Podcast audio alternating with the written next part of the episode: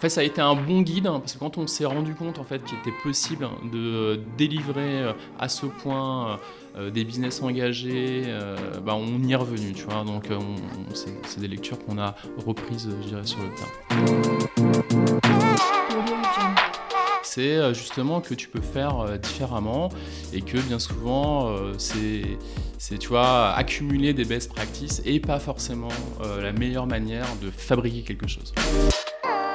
Bienvenue sur Infinite Learner, le podcast qui va vous faire découvrir les recommandations de livres d'entrepreneurs et CEO les plus talentueux d'aujourd'hui. Durant les 30 prochaines minutes, nous allons découvrir les lectures qui les ont inspirés et aidés à réussir de tant de façons. Ainsi, vous apprendrez au cours de ces conversations comment certains livres peuvent vous apporter de nouvelles façons de penser, de nouvelles idées ou encore développer les compétences nécessaires. Parce que le bon livre dans les bonnes mains au bon moment peut changer un destin. Bonne écoute.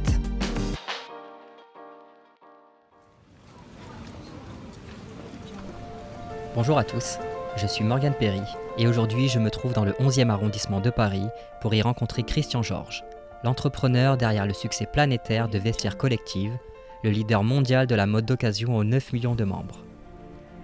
Après avoir cofondé Vestiaire Collective en 2009, qu'il a quitté il y a maintenant deux ans, Christian s'est lancé dans une nouvelle aventure tout aussi ambitieuse et chargée de sens cette fois-ci pour révolutionner l'univers de l'alimentation.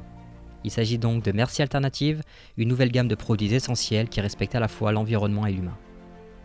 Durant cet épisode, Christian nous partage ses quelques livres fondateurs qui ont pu influencer d'une manière ou d'une autre l'entrepreneur qu'il est aujourd'hui.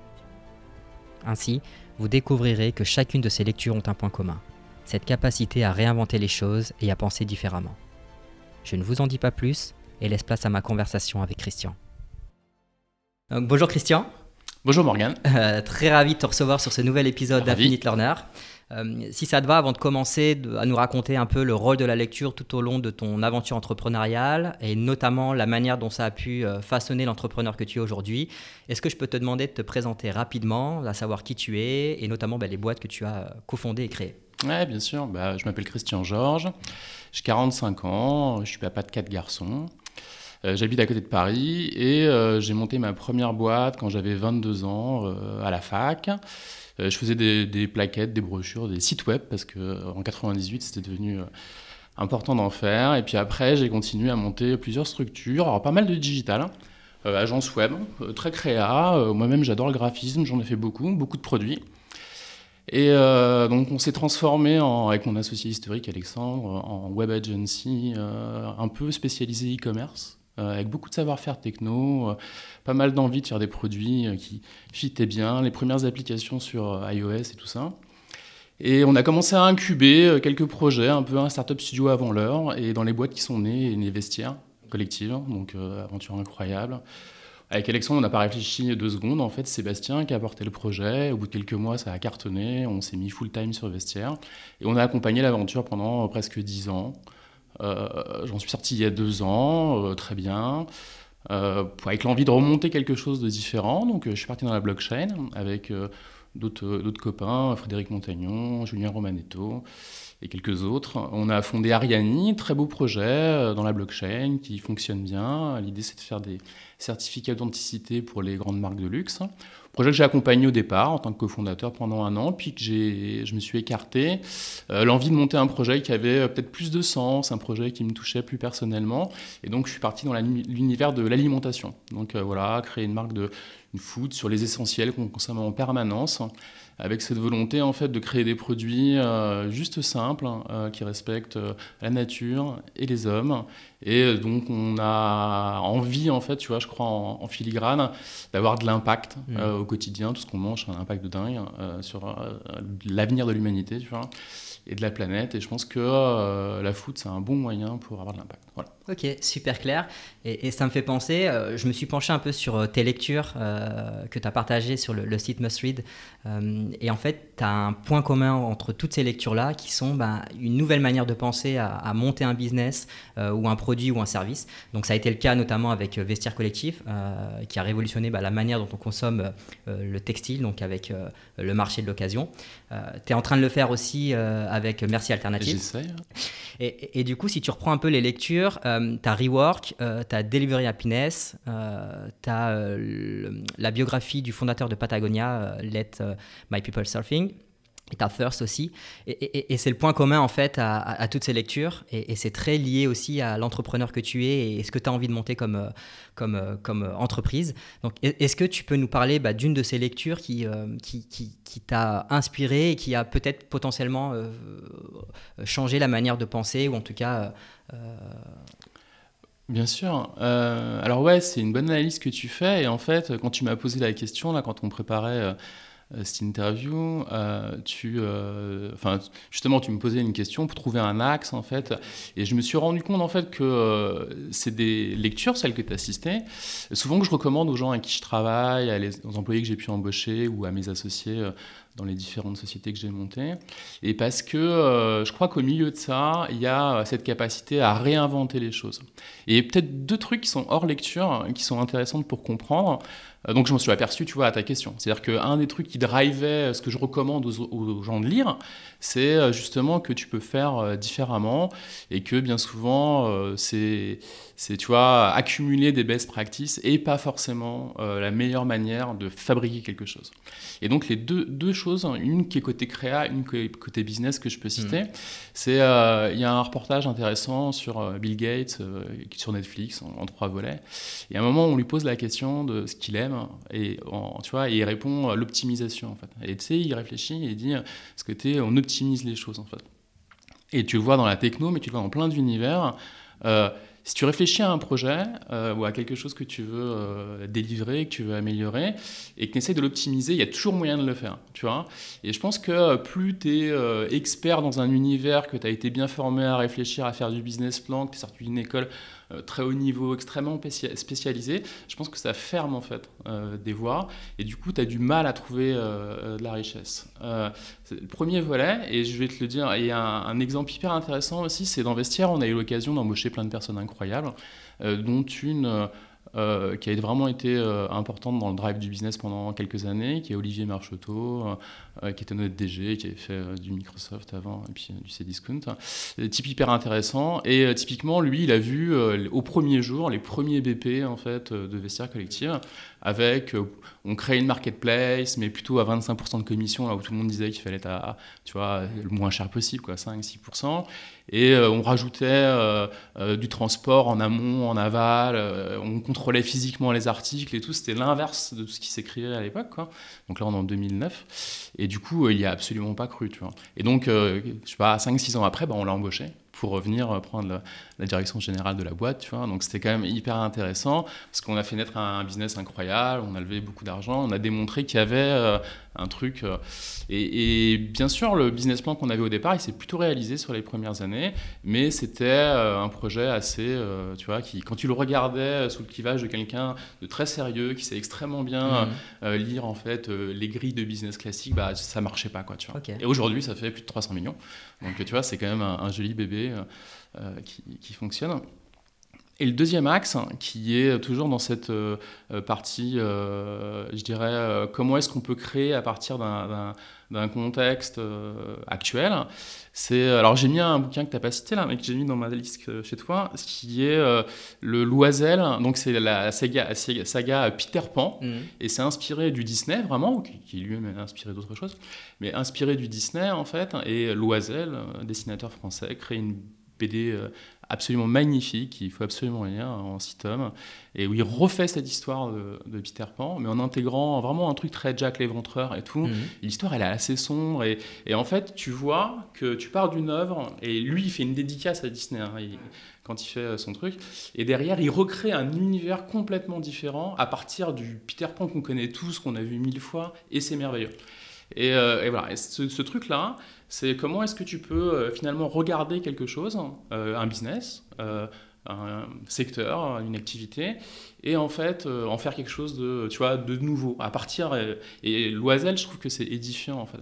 C'est la même chose avec l'interview de, Bill Gates. C'est que tu vois, tu as des univers en fait entiers avec des possibles, et il faut les regarder avec un œil nouveau. Et je suis pas sûr que, tu vois, toujours accumuler en fait des, des, best practices dans tous les sens, ce soit la meilleure manière d'aller créer de la richesse. Je suis toujours un peu déçu quand je vois mes copains entrepreneurs qui font un copycat de quelque chose qui existe déjà en fait. Ça peut être euh, très, euh, ça peut rapporter de l'argent, ça peut faire plein de choses, mais tu vois, tu as toujours un petit, un petit truc, euh, voilà, je prends un truc, je l'adapte à la France. Ouais, très, très pragmatique et, et c'est ce que tu disais, c'est que c'est pas toi ton envie d'entreprendre, elle se trouve pas à ce niveau-là, elle se trouve plutôt à, aller chercher et à trouver des nouvelles manières en fait de, bah, concevoir une entreprise qui a du sens pour toi.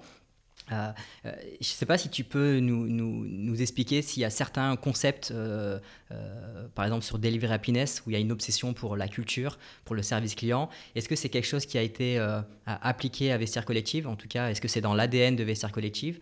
Est-ce que, je sais pas, tu, peux nous partager un peu un élément de culture forte chez Vestiaire Collective qui peut potentiellement s'appliquer à des concepts du livre? Eh bien alors oui, moi, j'ai trouvé en fait euh, dans Delivering Happiness, euh, ce que fait Tony Shea est euh, dingue, notamment parce que tu vois, il, a envie de délivrer quelque chose, et ce quelque chose, c'est donc vendre des chaussures, hein, tout mmh, simplement. Il le fait à un moment, ouais, il le fait, c'est pose bien sûr, et il le fait à un moment où il y a tout à construire. La logistique fonctionne pas, c'est un moment où euh, en fait, euh, il faut porter les stocks ou pas porter les stocks. Il y a plein de questions en fait qui te fait vivre dans l'histoire de Delivery Happiness. Et on y voit à la fois une entreprise, une entreprise entrepreneuriale classique, donc à la fin il faut faire du profit, hein, parce que mhm. c'est comme ça que ça fonctionne. Et de l'autre côté, euh, une volonté en fait de rentrer des gens qui ont envie de travailler dans cet univers-là, envie de se dépasser. Donc il y a, l'exemple incroyable où quand tu rentres chez Zappos, on donne un chèque hein, de quelques milliers de dollars pour t'en aller. Euh, parce que euh, euh, ils préfèrent que les gens se disent je suis vraiment à la bonne place et donc je prends pas ce ticket de sortie en fait et du coup donc il y a aussi tout le passage par le service client tout le monde fait du service client tout ce côté onboarding etc donc ça tu le retrouves aujourd'hui c'est devenu je dirais même classique en fait dans plein de structures euh, euh, qui fonctionnent bien. Mais cette passion du client, cette envie, ce débordement pour euh, rendre nos clients donc satisfaits, et ça apportera un super business sustainable. C'est vraiment très bon. Il y, a, bien sûr la culture, obsessionnel par la culture, délivrer le service client, créer les bonnes équipes, mais il y a cette volonté en fait de, tu vois, il invente un vrai, une vraie manière de faire le business en fait. Et je pense que ça, euh, par porosité en mhm. fait, ça a complètement nourri des générations d'entrepreneurs en fait. Et donc euh, je trouve que ce bouquin il est euh, vraiment fondamental à lire. En plus c'est très plaisant. C'est assez romancé aussi. Ouais, c'est vraiment une très belle histoire en fait. Donc je trouve que cette, cette, cette envie de se réfléchir à comment est-ce qu'on peut faire mieux, et tu vois, ça déborde dans tous les sens. Le must, must read quoi. Ok. Et c'est euh, c'est vrai qu'il y, y, y, a trois concepts, je crois, dans, dans le livre, euh, où lui euh, définit la, réussite de, Zappos à travers notamment trois critères. le premier qui est la culture, on en a parlé, le service client, et, mais notamment aussi l'entraînement de, bah, de, la formation de ses employés. Est-ce qu'il y a un de ces critères qui a été repris aussi chez Vestiaire Collectif ou potentiellement chez Merci Alternative aujourd'hui?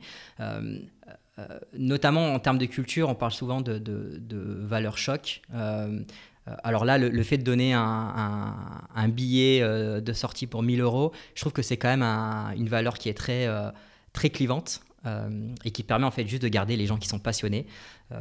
Est-ce que tu as, une, une, de ces valeurs que tu retrouves un peu chez Vestiaire Collectif dans la manière dont potentiellement tu communiques avec les gens ou tu traites les gens? euh, parce que euh, il me semble qu'aussi euh, vous avez potentiellement des gens qui sont très passionnés par la mode, par le luxe, etc. chez Vestiaire Collectif. Comment est-ce que vous avez réussi à attirer en fait ces, ces, personnes-là au tout début de l'aventure qui est eh bien, alors chez Vestiaire, je ne sais pas si toute la culture qu'on a mise en place, c'est ce qu'on a fait de mieux. dans l'idée, enfin, aucun dénigrement, mais on avait vraiment mis le doigt sur un, business, euh, une place de marché, marketplace entre particuliers avec le contrôle intégré, où euh, ça a été explosif. Donc on a vraiment fait énormément de croissance. Et heureusement, on était de nombreux associés, donc on a pu vraiment aller très vite et aller chercher en fait euh, la place de leader incontesté euh, sur l'univers, mais ça a demandé tellement d'énergie qu'on s'est construit comme ça. Juste, euh, on n'avait pas le temps de se parler, il fallait travailler, travailler. Et donc, tu te voyais. Euh, et donc, on a construit autour de nous cette culture. Puis quand ça a commencé à grandir, 150, 250 personnes, enfin 200 personnes, c'était un, un, autre univers. Et on a essayé de retravailler pour construire cette culture. Sur, euh, je pense que pareil sur le client, euh, en fait ça a été un bon guide hein, parce que quand on s'est rendu compte en fait qu'il était possible de délivrer euh, à ce point des business engagés, bah, on y est revenu, tu vois. Donc c'est des lectures qu'on a reprises, je dirais, sur le terrain. D'accord. Il y, a, il y, a, un autre livre que tu as rapidement évoqué qui est Rework, et en fait qui parle d'un aspect qui m'intéresse, qui est plutôt sur le fait d'ignorer un peu la compétition. Euh, donc euh, euh, la concurrence. Et, je sais que ben, vous étiez un des premiers sur le marché à faire ben, sur le marché de l'occasion de luxe. Comment est-ce que vous avez appréhendé ben, cette concurrence-là? Est-ce que vous l'avez regardé, vous l'avez ignoré? Comment est-ce que ça s'est passé? Et est-ce que potentiellement les concepts du livre t'ont permis d'appréhender d'une manière différente cet aspect-là? Je pense qu'on s'est toujours euh, senti dans le vestiaire euh, avec cette envie de créer quelque chose euh, de nouveau, et c'était nouveau. Et du coup, on a rarement regardé dans le rétroviseur. C'était en vrai, donc Rework n'était pas forcément un fondamental là-dedans. mais ce qui, est, ce qui est écrit dedans, c'est partie extrêmement intéressante du truc, c'est que si tu regardes trop ce que font les autres, euh, il faut connaître, hein, mais si tu passes trop de temps à les analyser, si tu fais trop de benchmarks, etc., ce que tu fais, c'est que euh, bah, tu te tires vers le bas, quoi, ou tu, uniformises euh, un truc qui n'a pas d'intérêt. Nous, on a été extrêmement copiés à Vestiaire. On a des concurrents qui ont fait des redesigns avec les clients qui disaient Ah, vous avez racheté votre concurrent, machin. Donc, on a vraiment été, tu vois, on a poussé le truc. Et je pense qu'on a, on a le fait que ce soit un réseau social au départ, euh, euh, tu vois, inspiré des Facebook, mm. avec un switch un peu follow sur Twitter à un moment donné. Tout ça, il y a eu beaucoup de réflexions. bien sûr, tu t'inspires toujours. C'est mon histoire de l'oiselle. Et, euh, et, donc, euh, tu as toujours une donne d'inspiration, mais après, on a toujours essayé de créer notre euh, vision du, du, du, truc, drivé par ce qu'on pensait être la meilleure chose pour les clients, et avec pas mal de succès, parce qu'au final, les chiffres étaient vraiment super intéressants. Et on avait à la fin, enfin, à la fin, je dis à la fin pour moi, mais quand j'en ai quitté il y a deux ans, mmh. tu vois, on avait vraiment beaucoup de choses encore à, mieux travailler euh, sur le produit digital, sur l'expérience globale, sur encore les prix, etc. Mais on avait vraiment une communauté, on a une communauté euh, euh, avec des membres hyper engagés. Et ce truc-là, il a été construit notamment parce qu'on était drivé par eux et pas parce qu'on voulait positionner des chiffres dans un fichier Excel quelque part. Ok, intéressant. Est-ce que, je ne sais pas si tu as eu un livre ou une lecture particulière entre l'aventure Vestiaire Collective et Merci Alternative euh, Est-ce que tu as pris le temps de lire entre ces deux aventures-là? euh, un livre qui t'a euh, potentiellement euh, marqué, inspiré, à titre personnel hein, ou professionnel. Hein. je sais que tu as lu aussi Le Petit Prince. donc, ouais, je le lis de temps en temps parce que j'ai des enfants, tu vois, donc forcément tu revois à quel point c'était hyper, hyper intéressant. Ouais, peut-être un mot sur Rework juste avant, si tu me le permets, parce que souvent j'aime bien, c'est un bouquin super agréable à lire, très facile, etc. Et en fait, dedans, ils enlèvent plein de euh, bullshit organization, euh, planning, euh, strat dans tous les sens. Et puis il laisse un peu d'espace en disant bah voilà, tu concentre-toi, mets ton focus sur quelques trucs que tu sais qu'il faut que tu délivres, oublie un peu ces histoires de roadmap tentaculaires et concentre-toi sur tu vois, faire un, bon business. Et, ça peut marcher quoi tu vois et du coup moi je trouve ça hyper hyper intéressant et souvent donc à Vestia on a eu l'occasion et même par ailleurs tu vois, d'embaucher des gens euh, très compétents. Quand les boîtes grandissent, en fait, au début, tu as plutôt des couteaux suisses dans les employés, pas que, mais il y a quand même, tu vois, des gens qui ont mhm. beaucoup d'envie, qui sont très, euh, souvent l'entreprise entrepreneuriale du départ qui aime cette, cette, ce foisonnement. Et du coup, après, quand tu grandis, tu as tendance à prendre des gens qui l'ont déjà fait, qui sont plus solides, etc., et qui vont souvent euh, adresser un champ beaucoup plus étroit en fait, de compétences où ils sont très experts. Et du coup, euh, et donc il y a plus de risques à sortir, tu vois, il y a moins de mouvements en fait dans leur capacité à créer des stratégies. Et du coup, moi, Rework, c'était un peu un appui en disant, bah, tiens, lis ça parce que tu vas voir, on peut aller sortir de la valeur sans faire forcément comme les autres. C'est pour ça que je l'utilise. Ok, je comprends. Et donc pour revenir à ta question sur euh, d'autres lectures, ouais, j'ai lu euh, forcément euh, plein de livres dans tous les sens. j'ai beaucoup aimé, beaucoup sur l'organisation au départ, Reinventing Organization de Lalou, son prénom m'échappe, je crois. Je vais écorcher le nom, qui est hyper intéressant sur les différentes organisations Opal et compagnie, ça c'est super sympa. J'ai lu beaucoup aussi sur euh, tout, ce qui tourne autour de l'univers de la, de la B Corp, donc euh, B Corp, euh, et donc entreprise à mission, etc. C'est pas mal de lectures de ce type-là. Et c'est vraiment entre la, transition entre vestiaire collective et, et merci alternative. Tu as, ressenti ce besoin de, lire sur un sujet spécifique? Euh, alors moi j'ai toujours trois bouquins en même temps. Moi je lis toujours euh, un bouquin de euh, business, un bouquin plus euh, philo ou du genre, et un bouquin genre de fantasy. J'adore la fantasy, tu vois, les trucs avec des, elfes, des hobbits, etc. Et pourquoi est-ce que tu as cette approche-là Ah bah parce que tu vois quand je, moi je lis le soir souvent, et quand je lis le soir je choisis entre euh, je suis plutôt dans le mindset euh, plutôt euh, boulot, philo ou bien juste évasion. Et dans ce cas-là, je lis. D'accord, donc tu as, as, des besoins différents en termes de lecture. l'un où tu as envie d'apprendre et de progresser sur un sujet spécifique. L'un, c'est vraiment une lecture plaisir.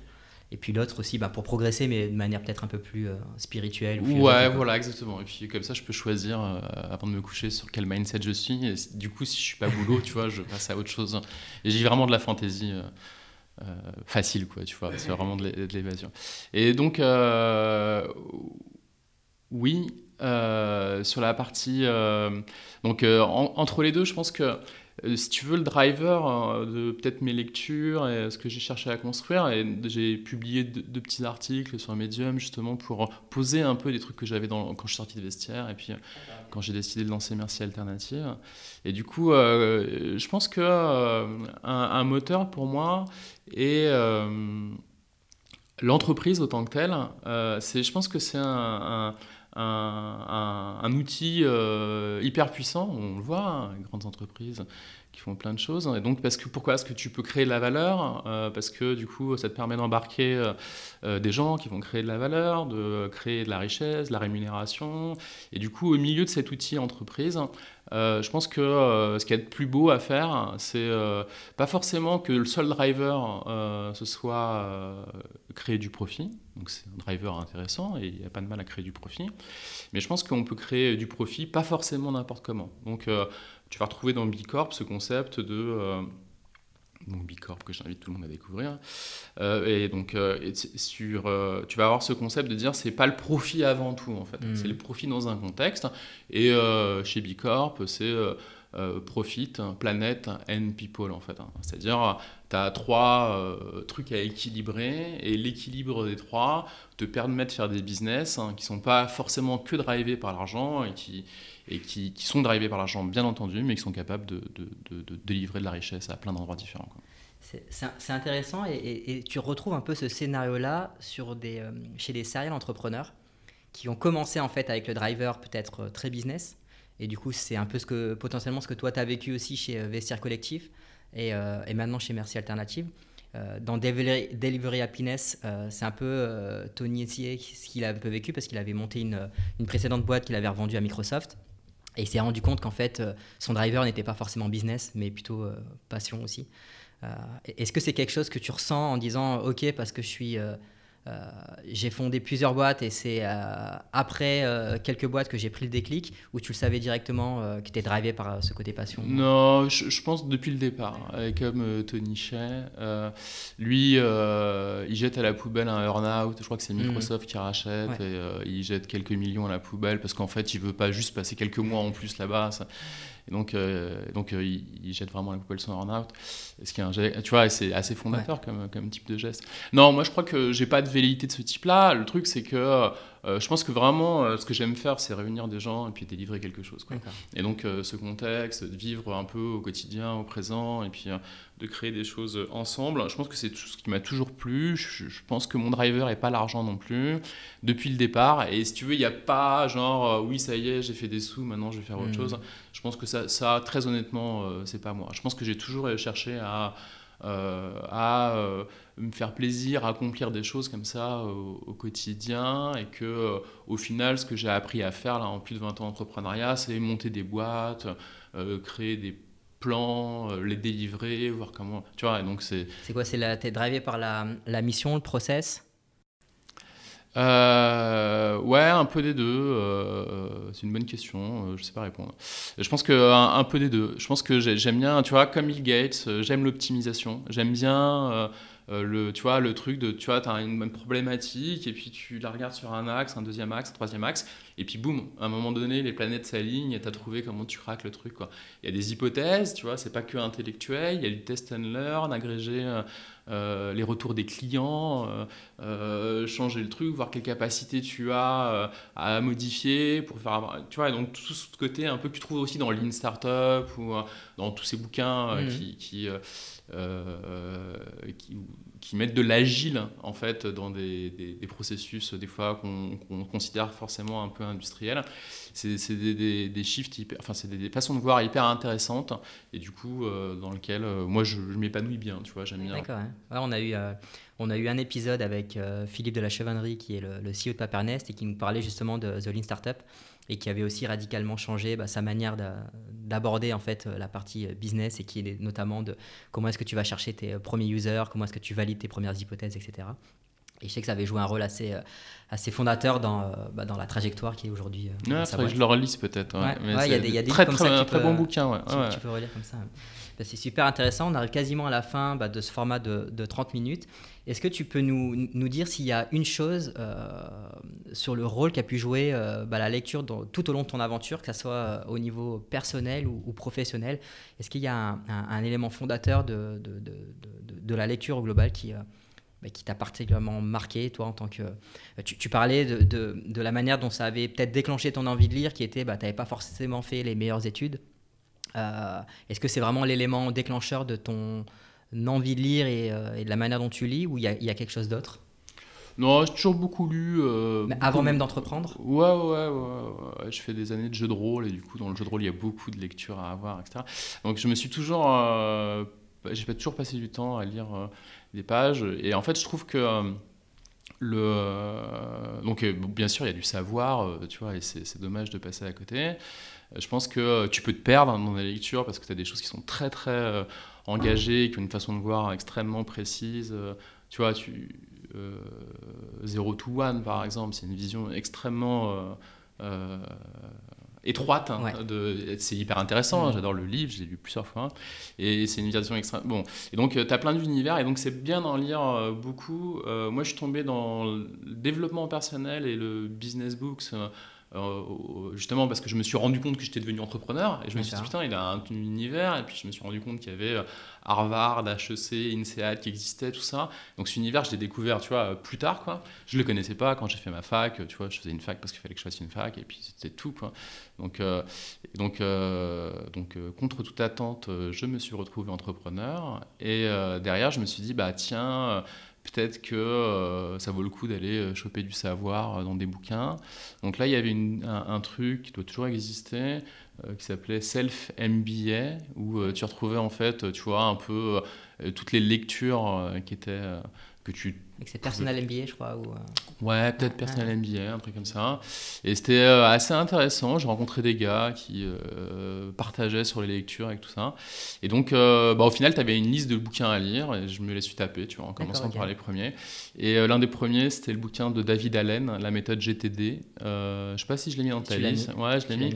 Et ce bouquin-là, il m'a. Ouais, en fait, tu peux accomplir beaucoup plus en te prenant vachement moins la tête, en fait. Et du coup, je pense que, ouais, pour moi, à titre personnel, il a été fondateur dans le sens, à vraiment à titre perso-perso, c'est-à-dire c'est euh, cette capacité à euh, avoir du focus et à être capable de surdélivrer en étant euh, c'est, c'est euh, t'en, as plein qui reprennent le truc, genre euh, Jean euh, de Kima, avec son, ouais, une machine qui est, qui est assez sympa, mm. ou la 25e heure, des trucs comme ça. J'aime bien ce, type de lecture aussi. Et, et, le fondamental de GTD est l'un des plus puissants que je connaisse parce que dedans, tu as. tu sais, il, il, dit ton cerveau, il est capable soit de collecter soit de passer à l'action. Et du coup, il dissocie en fait, euh, notamment la partie qu'est-ce qu'il faut que je fasse un jour, qu'est-ce que j'ai besoin de faire bientôt, et ça y est, je suis en train de faire la bonne chose en fait. Et quand tu arrives à, apaiser en fait hein, le tumulte euh, qui, qui est autour du fait de qu'est-ce qu'on doit faire euh, tous les jours dans la vie, et juste à te dire, bah ouais, c'est bien classé, du coup, là, je suis en train de travailler sur la bonne chose, j'ai le temps pour le réaliser, j'ai l'énergie pour le réaliser, et ben en fait, tu es capable de faire beaucoup mieux, beaucoup plus, et de manière beaucoup plus euh, rassérénée. Quoi, tu vois. Ok, super intéressant. De toute façon, je mettrai le, le, lien de l'article, enfin de, du livre dans l'épisode. et tu nous as partagé rapidement, alors ta routine qui n'en est pas une de lecture, euh, est-ce que tu prends des notes euh, généralement, toi, quand tu lis? Non. Ouais, ok. Euh, tu sais pourquoi ou c'est non, je, je pas. Non, je la flemme, ça m'intéresse pas. Je relis. par contre, ça m'arrive de relire. Et ça, c'est un autre truc, c'est que tu lis un bouquin un jour, tu le lis 10 ans après, parce que j'ai 45 ans, tu vois, donc je vais avoir quelques années, et tu le relis 5 ans après, tu le lis, tu le lis pas pareil. ouais, ouais c'est vrai. Donc, du coup, est-ce que tu peux nous partager, est-ce que tu as un livre que tu lis actuellement en ce moment? Euh, ou en tout cas ton prochain que tu as envie de lire?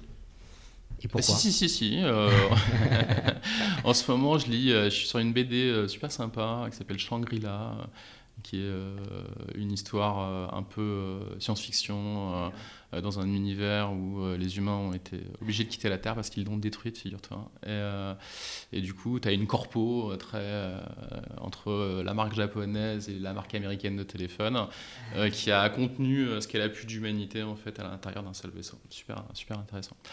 Donc Shangri-La que j'aime je, beaucoup. Et, euh, et là, j'ai pas mon prochain business book encore. Tu vois, j'ai, j'en ai quelques-uns sur ma liste hein, et je sais pas lequel je vais attaquer. D'accord, parce que tu as un sujet particulier ou euh, sur lequel tu as envie d'apprendre et progresser dans ton approche à aller chercher ce nouveau euh, business book? Euh, non, non, non, c'est vraiment quand je câble le truc. D'accord. voilà. Euh, ok, bah, je serais ravi que tu, tu reviennes euh, nous, nous, en dire un peu plus sur ces prochaines, sur ces prochaines lectures. Avec plaisir. Encore un grand merci Christian pour ton temps et puis, merci, à très bientôt. Salut. J'espère que cet épisode vous a plu et merci d'avance de le partager et de le noter 5 étoiles sur Apple Podcast. Ça m'aidera énormément à faire connaître ce nouveau format. Enfin, n'hésitez pas à vous inscrire à la newsletter pour recevoir les dernières recommandations de livres faites par les entrepreneurs, mais aussi pour être notifié de la sortie des derniers épisodes d'Infinite Learner. Je vous ai mis tous ces liens dans les notes de l'épisode. Encore merci pour votre écoute et à très vite. Ciao